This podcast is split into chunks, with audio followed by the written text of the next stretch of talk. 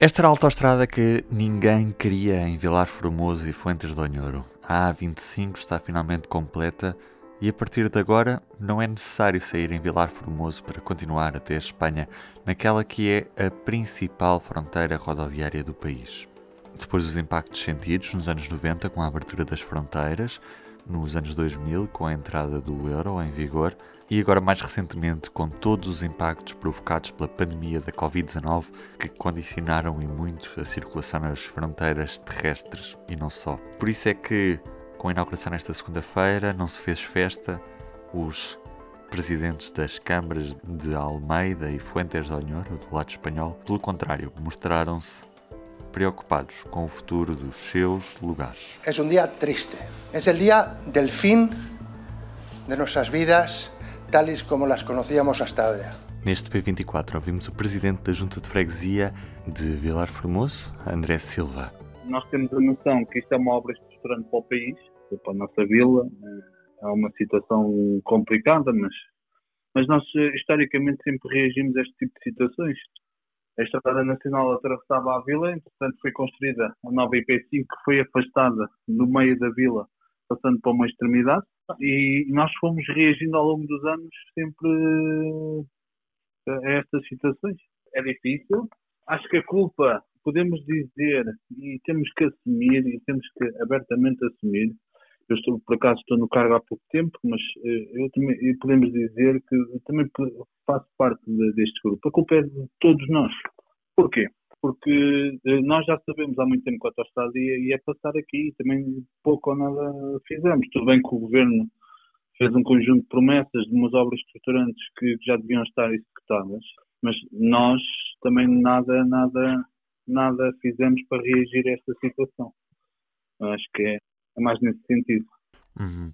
E agora, que preocupações é que tem ouvido da parte de, de, quem vive e quem trabalha em Vilar Formoso? Há sempre a preocupação, uh, como, como qualquer uh, contrariedade nos negócios. Uh, isto é mais uma, em que as pessoas vão tentar, e acho que há um termo que nós utilizamos muito aqui, que somos raianos e sabemos sempre reagir muito bem a estas adversidades o, nosso objetivo neste momento é tentar reagir opa, e, e, tentar minimizar o máximo possível. Isto é, acaba por ser um paradoxo que eu estou a dizer, é minimizar o máximo possível este, este, este, este pequeno problema, é um pequeno contratempo que temos que reagir. Tudo bem que o governo, o atual governo, fez um conjunto de promessas em 2018 eh, e até este momento não cumpriu. Mas esta autoestrada já se fala há mais de 20 anos, portanto já passaram vários, vários governos por aqui e nada ou pouco se fez relativamente uh, ao interior. Mas isto eu acho que é transversal. Mas não podemos esquecer pá, que temos uh, temos a, a, linha da beira baixa e a linha da beira alta que foram recentemente uh, recuperadas, reabilitadas, digamos assim. Nós gostaríamos que houvesse esporadicamente, ou não diariamente, mas dois em dois dias, entre Coimbra e Salamanca. Que era, era muito interessante unir estes dois polos, são dois polos, dois polos universitários, um, um no lado espanhol e um no lado português. Acho que seria muito interessante este que o governo olhasse para, este, para, para a nossa zona nesse sentido. Uh, temos que encontrar uh, e podemos aproveitar e acho que, é, acho que a nossa zona pode ser aproveitada para um ponto logístico muito interessante, para aproveitar a ferrovia com a rodovia. Os nossos governos têm que olhar para este interior, que muitas vezes é considerado o, interior profundo, eu sou da opinião contrária, somos os primeiros a chegar à Europa. O, quem está no interior acaba por ser a, as pessoas do, do Isto é a brincadeira que nós fazemos aqui no interior, que é o interior está nas nossas cabeças. E, já agora, você falou-me que o governo está em falha com algumas coisas há alguns anos. Que coisas são essas? Uma é, é seria o Parque Tir, uh, o, o Pavilhão Portugal, que está neste momento no Dubai, um posto de turismo de terceira geração. Foi, foi uma promessa que foi feita há quatro anos no lançamento desta obra. Como forma de compensar precisamente estes impactos. Exatamente. Até porque eh, o alcalde de Fontes de Onhoro dizia que o dinheiro que foi investido na conclusão desta autoestrada, se fosse investido na, na economia. O que ele disse é metade desse valor se fosse investido na economia local, se calhar resolvia metade dos problemas que nós temos a, a, ter agora. Nós temos de ter a noção de, alguma, de, de uma coisa: 70% de quem tem Portugal entra por aqui, lá Formoso e Fontes de Onhoro. Uh, naturalmente, uh, não é positivo uh, este fluxo de trânsito passar ao lado. Uhum. É normal, é normal. É um sentimento de tristeza, mas nós, os agentes locais, temos de ser positivos e, e, tentar puxar o máximo possível para a nossa terra. Porquê?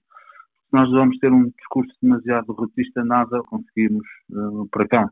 acho que temos de dar um discurso positivo. Opá, pelo menos vamos tentar combater esta situação o máximo possível. Já, já sabemos que vai criar muitos problemas, no entanto temos que minimizar o máximo possível e, nós não estamos a falar só de lá Formoso e Conceição, mas estamos a falar de calhar do Distrito da Guarda, porque dificilmente as pessoas irão parar, a venda esta autostrada vão parar no Distrito da Guarda. Irão, uh, provavelmente estando a uma hora ou duas horas do destino, irão parar com certeza uh, só no destino final. Uhum. Uh, portanto, isto é um problema que, tem que, que, que, que, o interior estamos, estamos a viver e é uma coisa que nós vamos, vamos tentar sempre combater e falar sempre com as entidades todas para podermos reagir nesse sentido. E com o testemunho do Presidente da Junta de Freguesia de Vilar Formoso, me despeço por hoje. Ficam só os destaques desta edição do Público, de quarta-feira, 22 de dezembro. Portugal atrasa-se na vacina de reforço e cai no ranking europeu. Costa antecipa contenção e teletrabalho obrigatório. Foram as medidas apresentadas nesta terça-feira para conhecer em detalhe no público. O destaque fotográfico é Pedro Nuno Santos, o ministro com a pasta da TAP. O apoio à companhia aérea obriga à venda de negócios e dar espaço à concorrência em Lisboa, mas o plano de reestruturação da empresa está aprovado pela Comissão Europeia. Eu sou o Ruben Martins, Amanhã estarei de regresso para o último P24 do ano. Até lá, tenham um bom dia e até amanhã. O público fica no ouvido.